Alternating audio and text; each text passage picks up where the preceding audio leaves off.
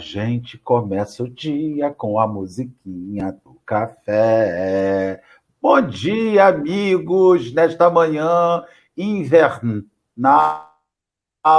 gélida para nós em Cabo Frio, onde está fazendo neste momento 21 graus.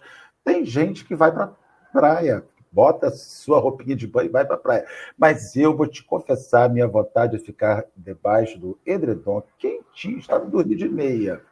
Mas nós estamos aqui reunidos nesta manhã para mais um café com o Evangelho, os nossos amigos animadíssimos, Alexandre, Henrique, Débora, na nossa nova amiga de infância de Bocaiúva, Minas Gerais. O que nós podemos definir é longe, muito longe daqui. É como se define, é longe, muito longe aqui. É uma alegria estarmos com todos. E também estamos aqui com Rosângela, que já chegou no chat, com Leime, Leime, nossa amiga do Rio Grande do Sul, com a Rejane. Meu Deus, esse pessoal chega sempre cedo. Dalva, a Consuelo. Consuelo, nós já estivemos juntos ontem várias vezes no dia, em vários trabalhos o seu Ari, que beleza. O pessoal aqui, a Mira, o Bruno. Bruno, eu tenho um irmão que tem esse nome, Bruno. Nossa querida Geisa, Sônia, enfim, vários nomes. E eu não posso falar os nomes, que Alexandre sofre, tem que interpretar nomes. Não aprendi isso ainda. Alexandre, querido, um bom dia. Bom nós termos você aqui. Henrique, querido, bom dia. Bom dia, Marcelo. Bom dia, Débora. Bom dia, Alexandre. Bom dia todo mundo no chat. Rapaz, está um, um, clima bom, frio. Frio para ficar em casa. Eu ia fazer uma piada, mas eu lembrei que Débora é mineira. Você falou que pessoas iam à praia. E aqui a gente faz a piada que mineiros vão à praia nesse tempo de 20 graus. E geralmente, né? Mas elas, eles vão, né, Débora? Se vier para cá, vai. 20 graus é, é tempo de praia. Bom dia, Débora. Conte para a gente um pouquinho, quer dizer, das pessoas, né? A gente já conversou bastante, mas para as pessoas que estão aí assistindo, quem é Débora? Da onde veio? Para onde vai? Bom dia. É, primeiro, obrigado pela oportunidade. É uma gratidão enorme poder participar com vocês é, desses estudos que nesse momento pandêmico, né, transforma os corações e nos dá um pouco de esperança de que as coisas vão é, encontrar um ponto de equilíbrio. Eu sou de Bocaiúva, aliás, sou de São Paulo, mas moro em Bocaiúva, é, norte de Minas, e estou no movimento espírita há 18 anos. Nesse movimento espírita, eu sempre lidei com é, com desenvolvimento mediúnico. Então, sou instrutora de desenvolvimento mediúnico há alguns anos. E por ser instrutora de desenvolvimento mediúnico, eu comecei a montar alguns estudos, algumas explicações que foram virando palestras. E assim eu fui entrando nesse movimento de exposição, de estudo, e estou aí há alguns anos já fazendo algumas, ministrando algumas palestras, e agora com o canal no Instagram, divulgando parte dessas palestras e algumas mensagens, alguns escritos que eu tinha orientado por um mentor e que eu estou colocando agora para servir de inspiração ou de auxílio para os nossos irmãos. Isso aí, querida. Maravilha, maravilha. Depois divulga o, o acesso. O canal. É. E aí... É, é o Espiritualidade com Débora, arroba Espiritualidade com Débora. Show de bola. Bem, nós vamos, então, antes de iniciarmos o Socorramos, que é o texto que nós vamos ler hoje, do livro é, banner aqui, que foi publicado originalmente no, no livro O Evangelho, no livro, na revista O Reformador, de, de, de 1960. Estamos iniciando hoje Mateus, capítulo 7, versículo o 2. Não tem este 1 um aí, vou corrigir agora. Não é 7,21, é 7,2. E aqui de manhã ficamos de conversa, não acertamos o banner. Você já sabe quem são os responsáveis. são sempre os outros, sempre são os outros responsáveis pelos nossos equívocos. Né? Então, agora já fiz o acerto, 7-2, socorramos. Vamos fazer a nossa oração inicial, Débora vai fazer a prece final, rogando a Jesus e aos amigos invisíveis que nos guardem, que nos orientem em mais esta manhã. E assim, Senhor, aqui entre amigos, porque é isso que somos, amigos, somos ovelhas do mesmo rebanho que estamos nos reencontrando. Nós te rogamos, nós te pedimos que estejamos sob a guarda do bom pastor, guarda de Jesus de Nazaré, aquele a quem chamamos de mestre, que ele possa nos envolver, a Alexandre, a Débora, a Henrique, a mim. E a esses companheiros, todos que nos assistem com as suas angústias, com as suas alegrias, os seus medos, as suas felicidades, a esses companheiros que têm dúvidas, a esses companheiros que estão mais próximos das respostas. Enfim, a esses irmãos que estão reunidos sob o teu nome, Jesus, sob a sua bandeira, a bandeira de amarmos uns aos outros. Abrace-nos, envolva-nos, nos permita fazer uma reflexão leve, entretanto, Senhor, profunda e útil aos nossos irmãos que nos assistem e a nós próprios, que somos os primeiros a receber essa instrução. Que o Senhor nos abençoe, nos guarde, nos oriente hoje sempre na graça de Deus. Muito bem, meus amigos. Débora, é com você. Bom, o texto de hoje, Socorramos, é um texto que eu já tive a oportunidade de estudar e eu fico muito feliz porque ele, é, apesar de ter sido escrito há tanto tempo, ele é muito atual. Então, ele vai falar, vai comentar o versículo, o capítulo 7, versículo 2, que fala: Pois com o juízo com que julgais, sereis julgados, e com a medida com que medis, serei medidos. Então, a gente está falando de, do cuidado com o outro e o reflexo que isso vai causar em nós, né? É, lembra muito quando o, o, trecho do Evangelho que fala da candeia, né, dos olhos. Os olhos são a janela da alma, né? Se eu enxergo com pureza, se eu enxergo com luz, então isso diz muito do que eu tenho dentro de mim. As sombras, a psicologia vai falar de sombras, né? O que eu estou vendo no outro está dizendo mais de mim do que do outro em si. Então, para começar a entrar no, no tema, eu vou ler um pequeno, uma pequena parte do texto e aí nós vamos é, discutindo sobre isso título Socorramos, e Emmanuel começa assim: De certo observarás, em toda parte, desacordos, desentendimentos, desajustes, discórdias. Junto do próprio coração, surpreenderás os que parecem residir em regiões morais diferentes. Entes amados desertam da estrada justa, amigos queridos abraçam perigosas experiências. Como ajudar aos que nos parecem mergulhados no erro? Aí ele deixa esse questionamento, né? Como que nós vamos ajudar os nossos amigos? E aí eu complementaria, né? Como nós vamos nos ajudar nesse processo? Porque fica parecendo que só o outro está no erro. E, na verdade, o primeiro olhar tem que ser para nós mesmos. E entender que se é, eu erro, então é óbvio que o meu irmão também erra, porque perfeito só Deus estamos nessa caminhada. A evolução é só para quem não é perfeito, então é para todos nós.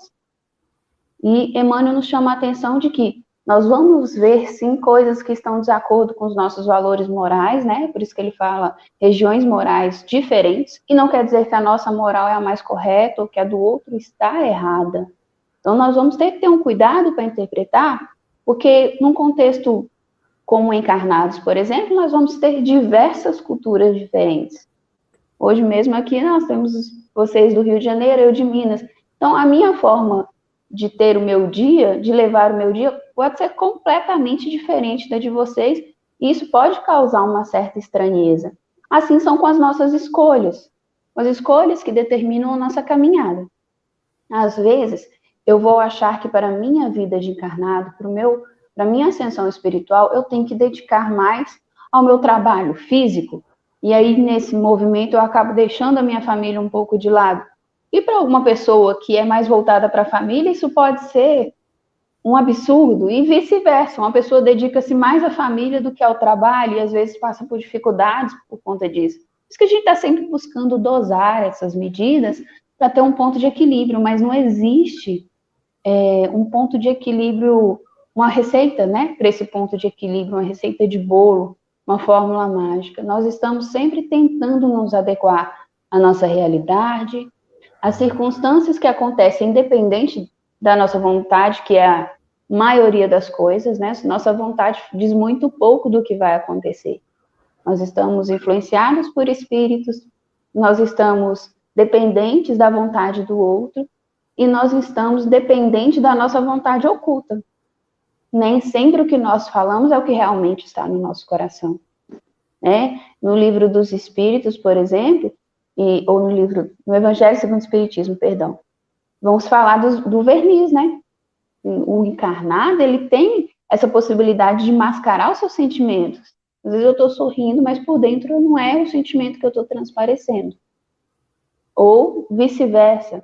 Então aí Emmanuel pede esse cuidado para que, se é nosso desejo auxiliar o outro, que nós tomemos cuidado com esse julgamento. Como que nós vamos estar enxergando o erro? É com compaixão? E aí a gente lembra do bom samaritano que ajudou, independente da de onde vinha aquela, aquele ser que estava ali fragilizado e teve outras pessoas ali que passaram e, e julgaram ali quem seria ele, né? Ficaram se questionando se poderiam ou não ajudar. Então, nós vamos julgar os motivos que levaram nosso irmão ao erro ou nós vamos auxiliar sem querer saber, simplesmente para que possa dar a ele essa oportunidade de sair daquela situação.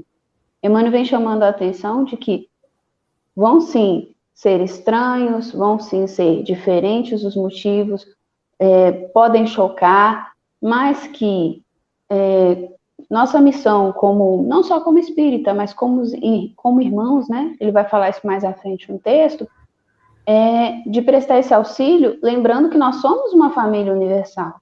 Então, nosso caminho, é, se não se, nosso caminho se cruza não por acaso. Então, nós temos uma missão em cada ponto que nós estamos, seja na família, seja na profissão, seja na sociedade, no contexto social, que nós vivemos. E olhar para isso com mais imparcialidade, no sentido de não julgar, primeiro olhar todos os pontos, olhar o meu ponto e o seu, e aí a gente tenta traçar um, um, um meio termo ali e tirar esse peso, né, das nossas diferenças, é, é o mais indicado nesse momento. E se eu não puder fazer isso, que eu me cale, e tente compreender e busque na espiritualidade essa compreensão. E aí entram os nossos mentores com as intuições, entram os nossos mentores com as energias que são é, esclarecedoras para esses momentos e trazendo sempre para a gente esse, esse senso de não adentrar no campo espiritual do outro, não interferir na vida do outro, porque a gente pode estar ali trazendo para nós alguns débitos desnecessários interferindo e julgando. O Débora estava falando aí, eu estava me recordando aqui no, na parte que, que você, pedaço que você leu, que ele fala dos entes amados que, que, que desertam, que saem. Né? Então, assim, como a gente sofre em ver quem a gente ama vivendo segundo aquilo que a gente não acredita né? Eu, eu, os vícios dos irmãos, os maus hábitos, isso é um sofrimento. Mas isso, você tem que se perguntar até onde você sofre por ele ou você sofre por você. É porque você já reparou, vocês já repararam uma coisa muito interessante? Quando a gente se equivoca, quando um filho se equivoca, a mãe fala assim: como é que você pôde fazer isso comigo? Isso é uma fala orgulhosa. Sabe por quê? Porque, na verdade, o sofrimento primeiro teria que ser o dele, mas as pessoas puxam para si mais dor do que o outro. Então, assim, quando um, um jovem se vicia, parece que a mãe sofre mais que o viciado. E, e, e, na verdade, você puxa a dor para você. Como é que você fez isso comigo? Ou seja, não só a pessoa torna-se responsável pela dor dela, como você a responsabiliza pela sua. Isso é covarde. Quem quer socorrer não aumenta o sofrimento das pessoas. Quem quer socorrer alivia, ajuda, socorre. E o, a maneira de nós socorrermos o outro, quase sempre, é aumentarmos a dor do outro. Quando você vai ajudar uma pessoa, você fala assim: Henrique, meu filho, não faça isso. Sua mulher não merece, suas filhas não merecem, seu pai não merece, sua mãe não merece. Mas a gente enfatiza que você tem que fazer, você não pode fazer isso pelos outros. Henrique, meu filho, não faça isso. Esquece os outros. Mas não faça isso por você. Olha o quanto de mal você se faz. Então a gente usa as pessoas para envergonhar quem se equivoca. Olha que socorro perturbado da gente.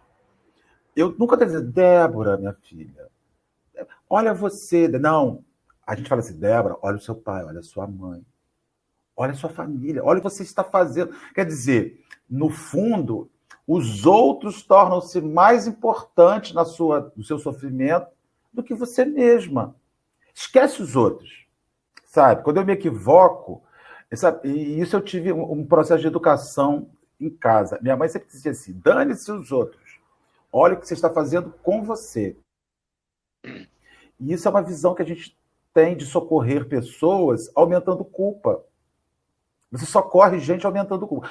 Meu filho, é por isso que você não trabalha, é por isso que você não consegue, é por isso que você não é um sucesso. Ou seja, ao invés de eu te ajudar no socorro, eu te jogo você mais embaixo da terra. E é estranho. Isso.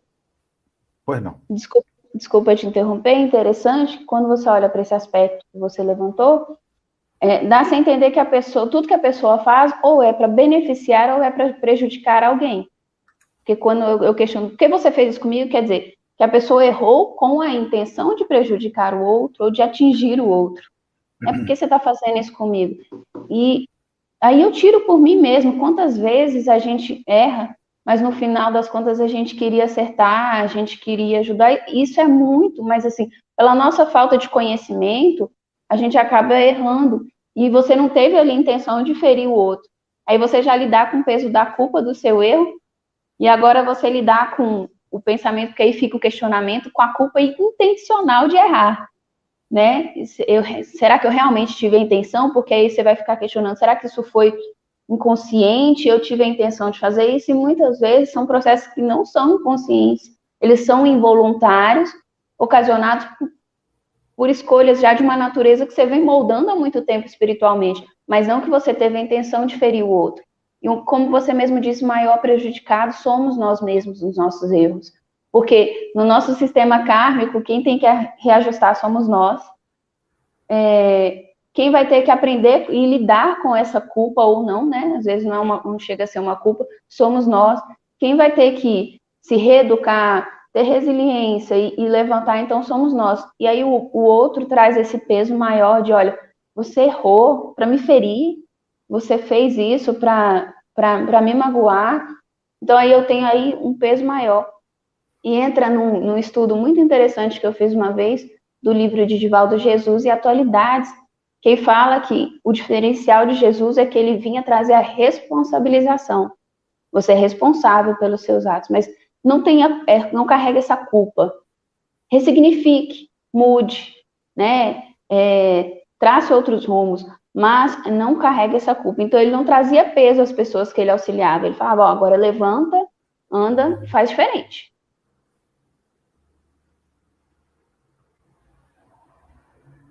Podemos seguir, Henrique? Você tá Podemos, eu senti o golpe.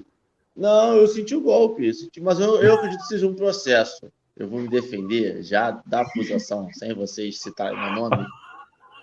É um processo. É difícil. Porque você.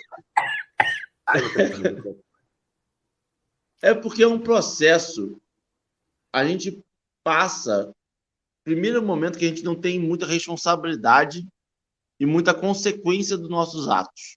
Aí a gente cai na consciência de, peraí, tem consequência. E aí você quer ver o outro errando, você começa a apontar os erros dos outros e fala assim, cara, olha isso, pai, olha isso, cara, olha isso. Talvez no futuro eu consiga ressignificar, mas no momento, porque é muito, é uma linha tênue entre ser responsável e ser culpado.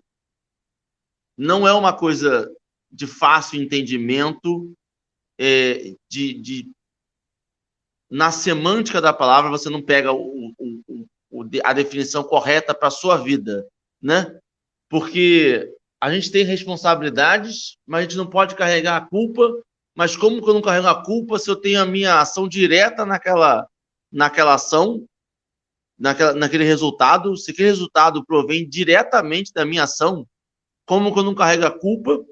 E aí você tem as palavras de Jesus, você tem todo um estudo, mas é um processo mental que você tem que apagar muita coisa que foi ensinada anos atrás. Então você vai, por isso que é importante o dia a dia, e eu acho que é por isso, só fazendo café com o Evangelho todo dia, às sete horas da manhã, você, eu consegui entender o, o real significado do vigiar e orar. Porque todo dia tem um puxãozinho de orelha, toda hora tem um negocinho que você tem que vigiar mesmo. Vigiar no sentido de, de, de não dar mole para você. Porque se na hora você foge. Eu senti o golpe, é só isso. Eu só queria expressar aqui que eu tô na lona aqui quietinho. Vamos dela, Mas... enquanto Henrique se recupera.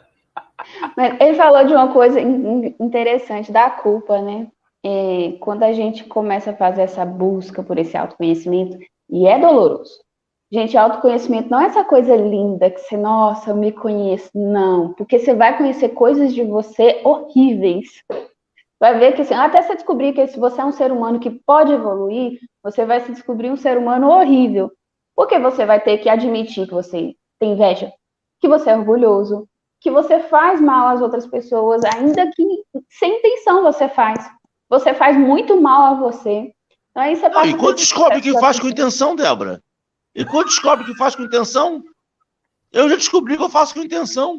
Com a intenção de fazer o mal para ela possa ver o bem. Mas eu fiz com intenção.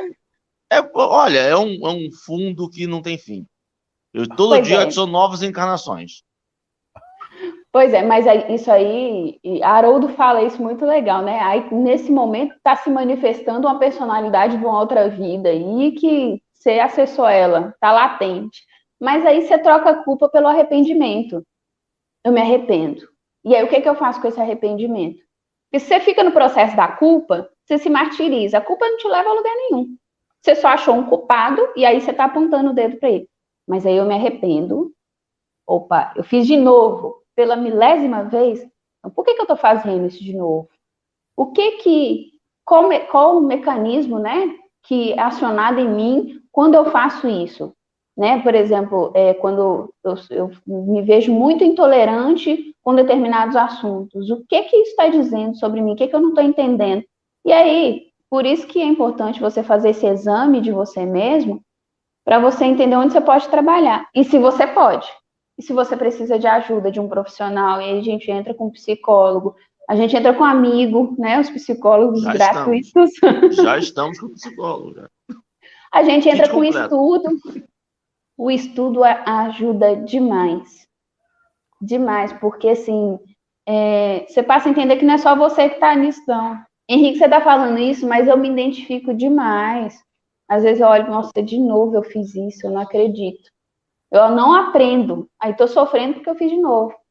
Mas e aí? Porque a gente tem a consciência que a gente tem que fazer certo. Mas aí a gente está influenciado pelas nossas próprias emoções. E aí vem os obsessores que, opa, peraí, ali dá. Então deixa ir ali, dar uma aguçada, porque vai, agora vai. Vou pôr, vai pôr fogo na fogueira, né? Lenha na fogueira, perdão. Aí não tem jeito. Aí por isso que, que a gente tem que tentar um, uma racionalidade, se possível, depois que a gente passa pelo turbilhão, né? Porque a gente enche de emoção, história e faz, aí passa, vem aquele momento de calmaria e fala, opa, peraí, então, agora, o que eu vou fazer com esse estrago todo que eu fiz dentro de mim e, dentro, e no ambiente que eu estava? E vamos trabalhando isso. Não é receita de bolo, igual eu falei, é tentativa mesmo. Nessas tentativas a gente molda um ser propenso ao bem. Se a gente também não tenta, aí fica difícil, né? A gente tem que ter um esforço diário ali, uma disciplina, como diz Emmanuel. Eu vou, é porque o texto é grande, senão a gente não vambora, trabalha o texto. Vambora, vambora. Mas aí Emmanuel vem dar umas dicas aí de possibilidades no texto. Censurar é fazer mais distância. Desprezá-los será perdê-los. É imprescindível saibamos socorrê-los através do bem efetivo e incessante. Para começar, sintamos-nos na posição deles. Acomungar-lhes a luta. Situemo-nos aos pés dos problemas em que se encontram e atendamos à prestação do serviço silencioso. Se aparece oportunidade, algo façamos para testemunhar-lhes apreço. No pensamento, guardemos-nos guardemos todas em vibrações de entendimento e carinho. Na palavra, envolvamos-los envolvamos na bênção do verbo nobre. Na atitude, amparemos-los quanto seja possível. E aí Emmanuel vem dar um, um, uma lição do que é possível fazer, que para mim se resumiria em empatia. Então, eu me coloco no lugar do outro. Se eu não consigo me colocar no lugar do outro, eu me silencio. Se está difícil silenciar, eu faço uma prece. Se eu posso estender a mão, então é isso que eu tenho que fazer. Então, fazer o que tem que ser feito. A gente se questiona muito. Você tem a intuição, seu mentor está ali te falando, vai lá e faz isso, mas você fica, será? Não, mas eu não posso ajudar essa pessoa. Mas olha, aí você começa a criar questionamentos e aí você cai para o julgamento de novo. Você cai para aquilo que você estava no início. Mas você esquece de se atentar às suas intuições dos seus mentores. E é, é, o tempo inteiro, o livro dos Espíritos fala, a gente está sendo o tempo inteiro influenciado pelos Espíritos, pelo meio. Então vamos captar as boas influências. Mas se a raiva está consumindo, se é, o choque né, da situação está consumindo demais, não silencia, faz uma prece, vai para casa, esquece o assunto e pede uma, uma iluminação para a espiritualidade, que se você pode intervir naquele caso positivamente, que seja feito. Mas aí eu volto a dizer, não vamos interferir na vida do outro, não, negativamente, não vamos captar mais débitos kármicos, porque é nosso, nosso extrato já está assim, estourando de reajustes que tem que ser feito para você se perder, né? Você perder seu espírito em julgamentos alheios. E aí, quando ele vem falar que situamos-nos na posição dele, quando eu tenho uma pessoa que, que errou, é muito fácil apontar. Mas e se eu imagino, se fosse eu que tivesse cometido aquele determinado erro que para mim é tão chocante e não é difícil isso acontecer? Como eu estaria me sentindo naquele momento? Com o peso da culpa? Com a tentativa de transformar essa culpa em arrependimento para fazer alguma coisa? E com a vergonha. Gente, vergonha é um dos piores sentimentos para o ser encarnado, para o ser espiritual.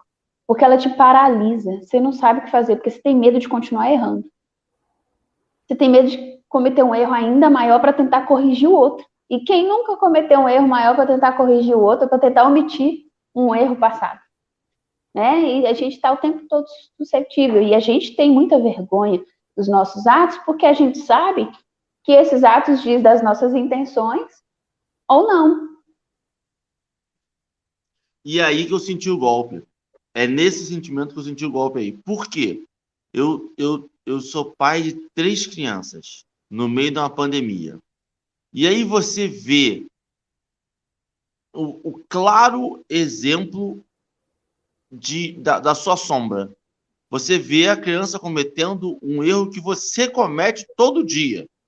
E aí você percebe que aquilo é erro. É, você olhando de fora é mais fácil ainda. Se fosse você fazendo, você tinha toda a justificativa para saber que era certo. Quando você vê o outro fazendo, você fala assim, rapaz, é errado mesmo. E aí você se pega no como auxiliar. E aí você, no primeiro dia, você, você dá os porros. Não, porque não sei o quê, porque olha só o que você está fazendo, bota a mão na consciência, não sei o quê. Aí você para e fala assim, rapaz, eu fiz hoje igualzinho e ninguém viu. Não pode ser assim, né, Henrique? Vamos devagar.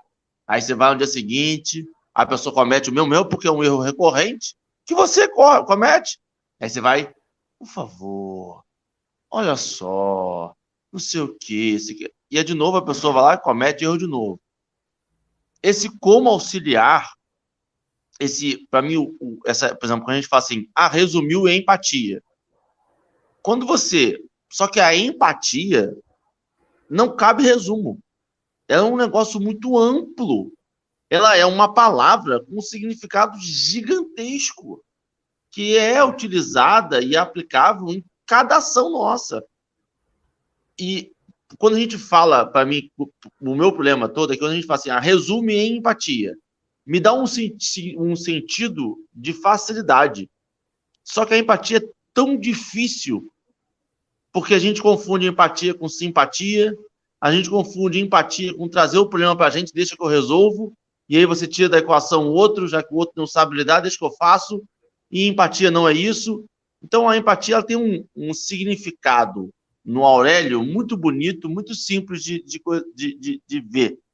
Mas é tão difícil de aplicar no dia a dia, porque ela você aplica no outro, você se coloca no lugar do outro sem tirar o outro da equação e sem sobrescrever o outro. Eu, eu tenho muita dificuldade com empatia ainda. Estou trabalhando Mas, aí. Henrique, Henrique, você está falando isso aí, me ocorreu uma coisa. Você não entra no lugar do outro, você se coloca no lugar do outro, partindo de você e não do outro. Então, quando você pega o Evangelho, né, todo mundo aqui que já leu um pouquinho da obra do Evangelho, Jesus chegava para o doente, está lá, o paralítico de Cafarnaum, desce naquela sala, todo retorcido, todo estrupiado. Jesus olha para ele e pergunta: Que queres tu de mim? Eu, na minha empatia, olharia para ele e diria assim: Não, tá todo assim, ele quer ficar bom. Então, assim, a empatia passa, o socorro passa pelo que o outro precisa e não pelo que você quer dar. Isso é socorro. So... Débora, o que, que você precisa? Marcelo, Débora, Marcelo, você precisa de quê? Ah, o, Débora, eu preciso para ser feliz de uma camisa da Dolce Gabbana. Eu acho que se eu tiver uma camiseta da Dolce Gabbana de 5 mil reais, eu vou ser feliz. Aí Débora fala assim: Não, Marcelo, eu acho que você não precisa. Aí olha só, ela assume meu lugar. Ela define, ela fala assim: Não, Marcelo, tudo bem, eu tenho uma camisa da Dolce Gabbana aqui, vou te dar. Quem sabe ela não te faz feliz. Então você me socorreu até na minha frivolidade. Na verdade, a gente vive um combate. Gente, o mundo não consegue se socorrer porque os bem intencionados não conseguem ouvir os outros, não conseguem perguntar o que o outro precisa. O que, você precisa, fulano? O que, que eu posso te ajudar? Né? A gente já chega com uma ajuda pronta. É como se eu desse para Débora que calça 35, nesse anseio meu de, em ajudar, um sapato 38. É, Marcelo, eu vou ter que botar um bocado de algodão nesse sapato para calçar. Você está recusando, Débora? Você tá rec... Eu estou te dando é um sapato, é, mas não cabe no meu pé. Mas como assim? Você é uma vaidosa, você é uma orgulhosa. Você quer, você quer um sapato e além disso quer do seu número? Pois é, quero, preciso que seja do meu número. Não, mas eu te dei. A Débora, a Débora não é uma pessoa boa. Eu dei um sapato a ela, ela deu para os outros. É, eu só esqueci de dizer que não servia no pé dela. Então a gente tem que. Você quer um sapato, Débora? Quero. Quanto você calça? Eu calço 35. Débora tem cara de 35. Eu calço 35, 36. Como os carinhas enganam, tá vendo? Aí. Então, isso é, isso é um socorro. E aí ele vai fazer assim: olha, o que tempo ele fala assim, ó, para começar, sintamos-nos na posição deles acomungados com sua luta. A luta é do outro. Aí eu procuro Débora pedindo socorro. Aí Débora fala assim, ai, Débora, estou passando por um problema tão sério. Ah, Marcelo, isso não é nada, deixa eu te contar o meu. Eu já anulo o problema da Débora e entro com a minha dor. No final das contas, eu conto assim, Débora, eu posso te ajudar de que maneira? Porque você não quer me escutar. Então é muito complexo essa situação, né, gente? Sim, aí você falou uma coisa interessante. Eu fico dosando o que o outro precisa.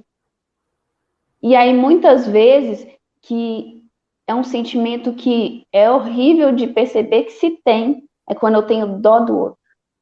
Porque eu estou me colocando numa situação superior. Se eu tenho dó, é porque eu, não faço aquilo, eu não sou aquilo, eu não estou naquela condição. E, na verdade, é, é só um meio que o outro vive para sua evolução. Eu tive, por um tempo, um problema muito sério com moradores de rua, eu não conseguia é, é, ver e aceitar aquela situação. Porque eu achava injusto, porque aquilo não podia acontecer. E aí eu não estava olhando todo um contexto que eu posso fazer alguma coisa para auxiliar, né? não todos, mas pelo menos aqueles que estão próximos de mim. E eu estou sentindo pena, por quê? Se numa condição espiritual ele pode estar muito mais elevado do que eu, porque ele precisa de tão pouco para viver. Porque eu preciso de um veículo, eu tenho que ter um lugar para trabalhar, eu tenho que ter um lugar confortável para dormir. Eu tenho muitos requisitos para o pouco que eu tenho que fazer, né? Então, uma condição espiritual ali, e Chico falava muito nas suas lições que às vezes aquele mendigo ele tinha uma evolução espiritual muito maior do que aquele que tinha muitos bens. Isso não é regra, tá? Mas a gente está analisando um contexto daquele que, que é mais fragilizado para nós que não somos não somos tão fragilizados. Então eu fico dosando, não, eu só vou te dar uma roupa aqui, porque você não precisa mais do que isso, né? Eu vou te dar ali uma cesta básica do, dentro do que eu acho que você precisa, que foi o que o Marcelo falou muito bem, quem somos nós para achar o que o outro precisa, né? E aí a questão da empatia, a gente entende que passa por esse processo de se colocar no outro, mas nem sempre eu vou conseguir me colocar no lugar do outro.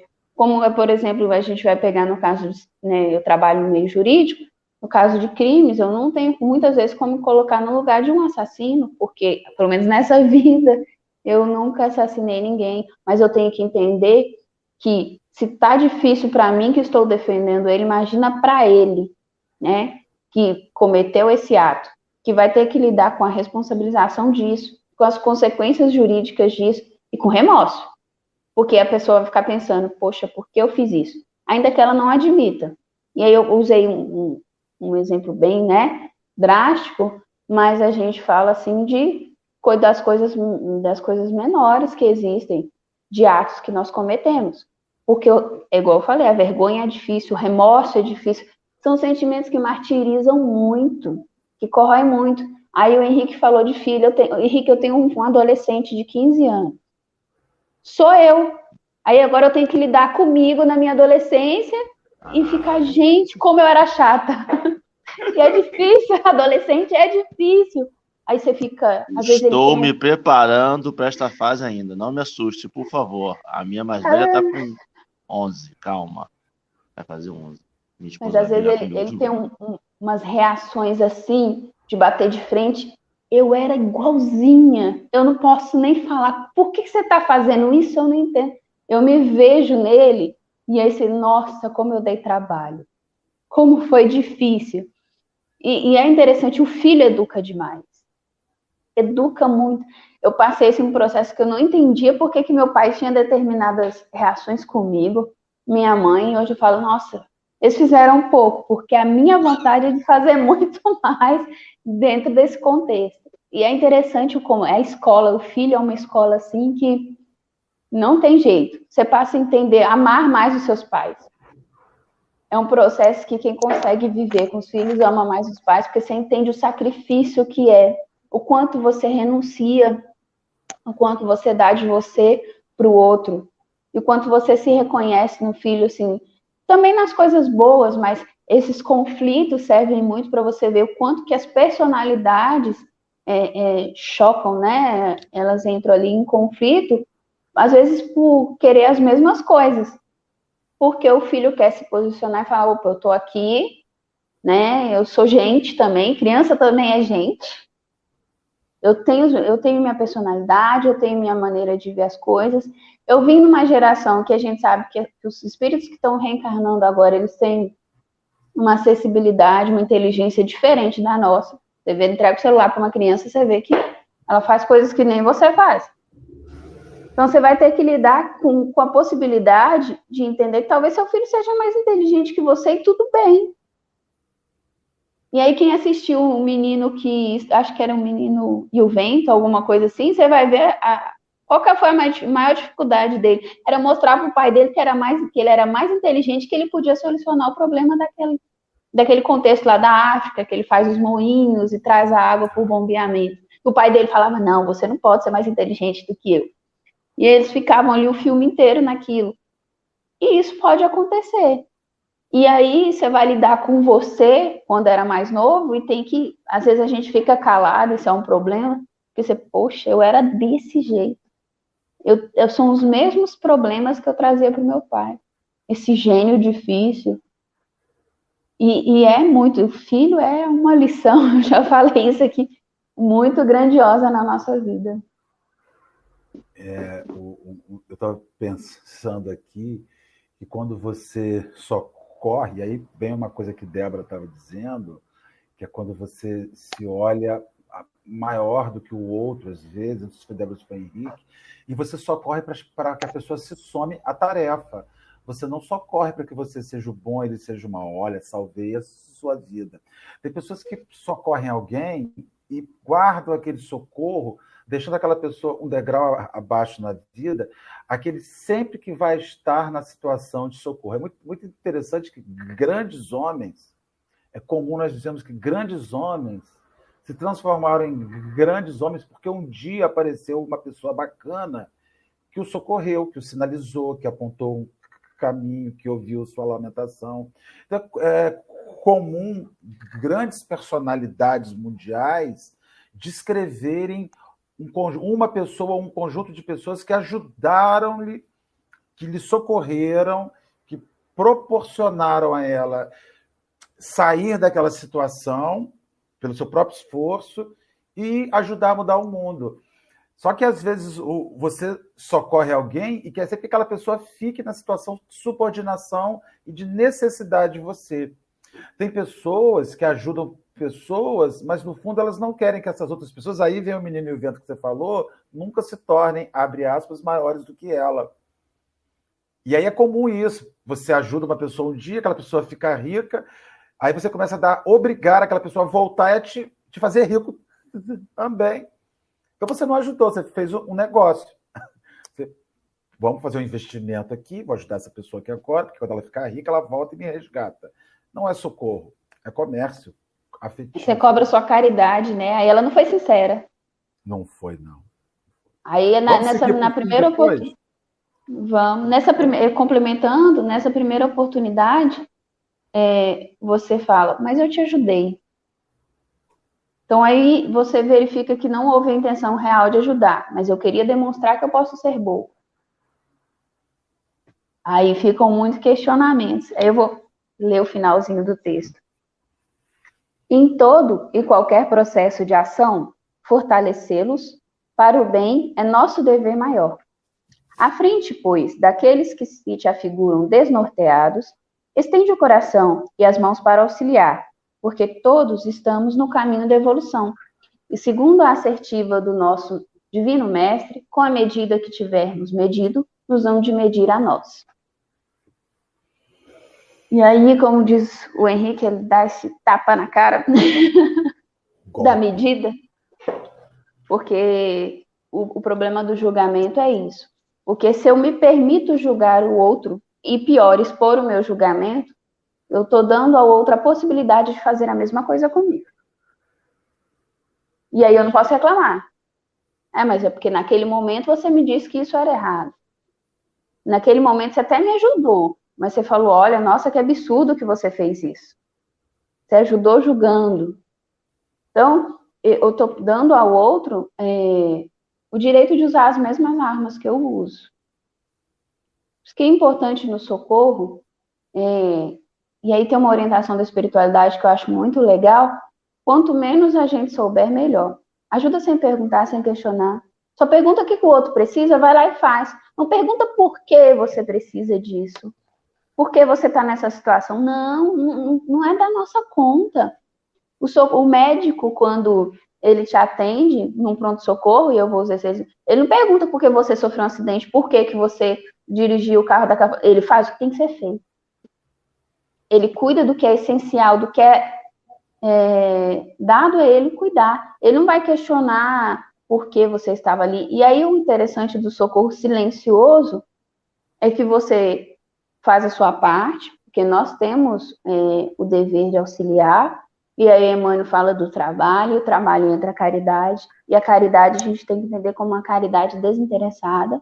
Você faz a sua parte e não se envolve na vida do outro, e você tira o peso do outro ter que explicar, porque já está sendo tão sofrido para ele, aí ele tem que justificar porque que ele precisa da sua ajuda, torna mais pesado esse processo. Então você auxilia, fica para ele a lição de que é possível auxiliar o outro, sem entrar, entrar nas, nas questões, e aí como que ele devolve isso para o universo? Ajudando outras pessoas, porque ele vê que é possível sim ser melhor, que, que vale a pena fazer as coisas boas, e que por mais que nós é, estamos ainda em processo de evolução e vamos errar muito, mas que os nossos acertos podem ajudar a outras pessoas e vão ajudar sim, porque tudo que a gente faz influencia o meio, influencia aqueles que nos rodeiam. Então, se eu vivo uma vida pautada em fazer com a máxima honestidade o meu trabalho, eu não estou falando de muito, não, estou falando das nossas obrigações, isso vai influenciar diretamente no meu meio. E se dentro dessa honestidade eu posso auxiliar, auxiliar a outros, e é esse é meu dever, de estender a mão, de ensinar, de ouvir. Gente, a caridade é tão simples. Não é, às vezes, não é comprar uma cesta básica, uma roupa, é ouvir. É uma, pegar o celular, né? A gente está numa era digital e mandar uma mensagem: Bom dia, como você está? Né? De, de se preocupar com o outro, mas o como você está, não para que a pessoa conte a vida dela, mas para que, se ela quiser e sentir a confiança de pedir socorro, que ela faça. E tudo bem, porque vai chegar um dia que somos nós. Você pode me ouvir? Eu não estou bem. E aí, o que, que a gente quer quando você desabafa? Às vezes, nem que a pessoa fale nada, mas que pelo menos ela não te julgue. Que fala, nossa, olha, que coisa, né? Aquele o que coisa é horrível para mim. Porque você já você não falou nada, mas você disse tudo. Então aí a pessoa já fica mais mal do que ela já estava antes. Como é que você pôde fazer isso, fulano? É, é, como é que você fez isso, gente? Eu conheci um médico, já falei isso aqui, mas eu vou repetir, porque sempre tem uma pessoa que é nova. René Peça. René Peça foi o, a primeir, o primeiro médico espírita, espírita médico, né?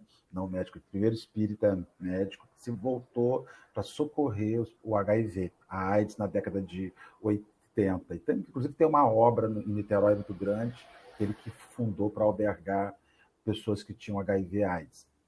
E ele disse que a maior, a maior falta de amor é perguntar a um paciente HIV como é que ele contraiu o vírus. Porque a resposta não altera em nada o tratamento. Se ele contraiu por sexo hétero, por sexo homo, por uso de droga, por transfusão de sangue, o tratamento é o mesmo. Aí ele dizia o seguinte: quando você pergunta isso, você quer saciar sua curiosidade. Você quer formar juízo da pessoa. Ah, tá vendo também? Se pica. Ah, tá vendo também? Relaciona com todo mundo. Está vendo também, sofreu aquele acidente que estava bêbado no volante, teve que receber uma transfusão. Então, assim, na verdade, você quer, você, você, aquilo que você diz que é a resposta, ah, eu queria saber um pouco como é que você chegou nisso. Não tem fim de ajuda, tem fim de curiosidade sua, de formar juízo alheio. Né? E aí as pessoas, aí você descobre o quanto nós temos curiosidade fútil, né? inútil sobre as pessoas. Então, que a gente aprenda a socorrer sem, sem, sem mais delongas, sem anamnese. Aquelas anamnese, questionário de psicólogo, anamnese, foi sua vida com a sua família. A gente não é profissional. A gente vai fazer uma coisa instantânea, muitas vezes um socorro instantâneo, e vai passar para que se questionar tanto, né? Foram as minhas considerações finais para a linda manhã de hoje com Débora Henrique, suas considerações finais, para que posteriormente nós passemos as considerações finais de Alexandre, se ele as tiver, e findando as considerações finais, seguida da prece, da leitura que Débora vai fazer, esse nessa manhã maravilhosa, que nós estamos nesse momento com 111, 113 companheiros ligados no Café com o Evangelho. Então, acho que minhas considerações finais são agradecer muito e eu acho que a gente tem que perceber e nos. Vamos lá, calma aí, desculpa, Alexandre. A gente tem que se posicionar por nós mesmos. O que eu quero dizer com isso?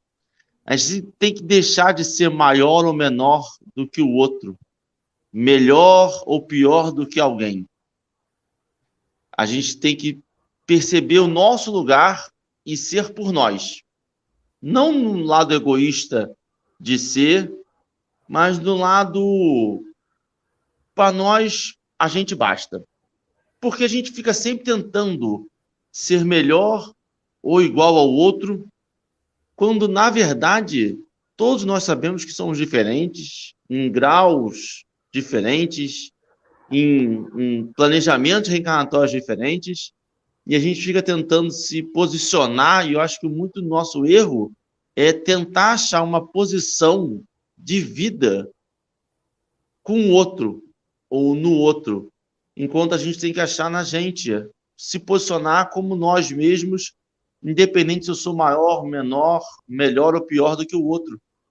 Eu acho que a gente consegue ser mais fácil. E a para minha lição de hoje, de todas que eu vou ficar refletindo, vou ter que assistir três vezes ainda, é quando alguém perguntar, quando alguém precisar de ajuda, perguntar do que, que ela precisa. E atender aquele pedido de ajuda com o que ela precisa com a mesma vontade do que, que você acha que ela precisa. Porque às vezes a gente a pessoa pergunta, a pessoa fala assim: eu preciso de um pão. Você dá um pão, na hora que você entrega, assim, mas a mortadela caía bem. Só vou falar isso aí.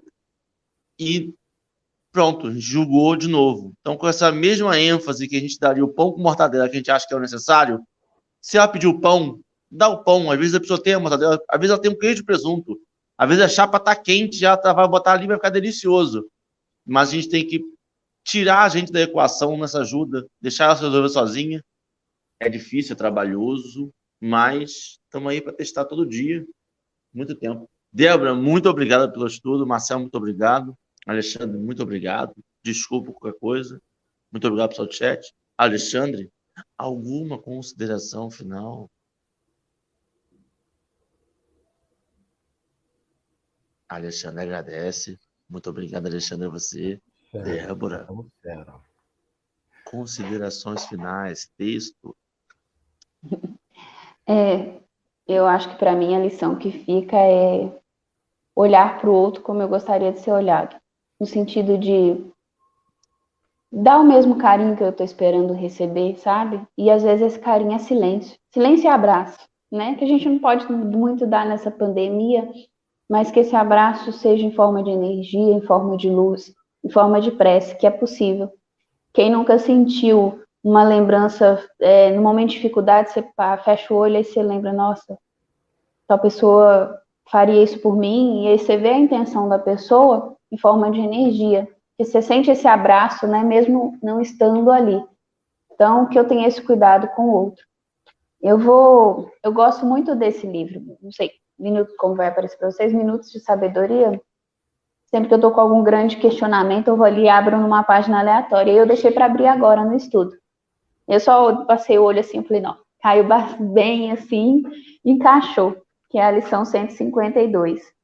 Para você subir na vida, dois degraus existem de suma importância. São representados por dois verbos, amar e servir. Jamais desanime na escalada dos valores da alma e procure em todas as circunstâncias amar e servir a todos e a tudo, para ajudar ao máximo o progresso do planeta que o recebe tão generosamente, auxiliando-lhe a evolução. Eu não preciso nem falar mais nada depois desse texto. que já amar e servir. Como que vai socorrer? Ame e serve. Não tem, não tem outra medida que agora. É, as lições de Emmanuel são sempre grandiosas, né? E dos mentores da qual eu estudo, Emmanuel para mim é um dos que se destaca por uma identificação energética, não sei explicar, mas me toca muito as lições dele, porque elas são muito diretas, né? E fazem você acordar para essa vida espiritual, porque para a vida nós estamos acordados, mas para a vida espiritual muitas vezes nós estamos adormecidos ainda e inertes nas coisas que devem ser feitas. Isso aí, querida.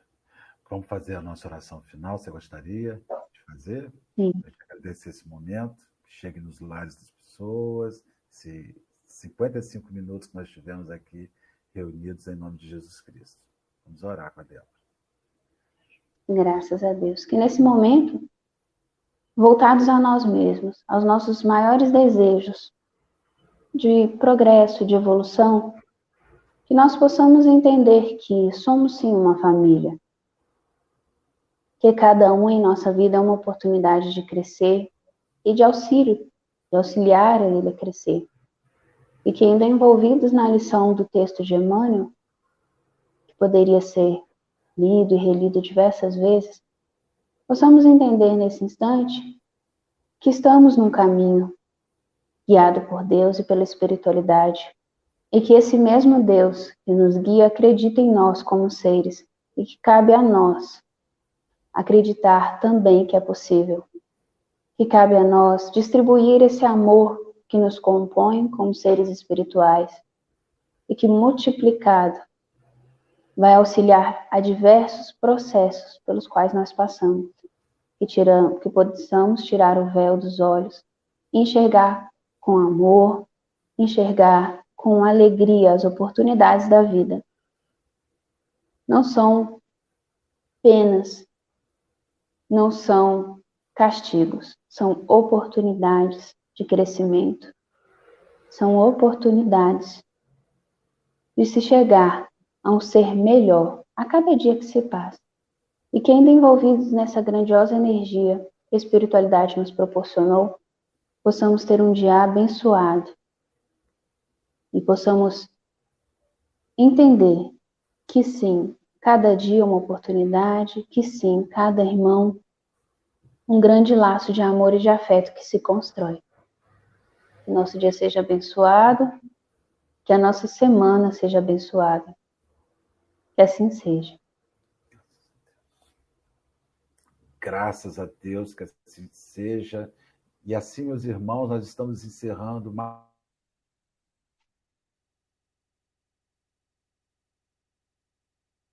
Amanhã, e eu dei uma travada, que a tela piscou. E emoção no final, a tela piscou. Amanhã nós vamos estar juntos, sete horas da manhã, para mais um Café com o Evangelho. Débora, um beijo para você. Henrique, um beijo para você. Alexandre Veloso, um beijo para você e para o seu primo Caetano Veloso. E o chat, querido, um super beijo para todos. Amanhã nós temos mais. Fiquem com Deus. Gratidão a todos.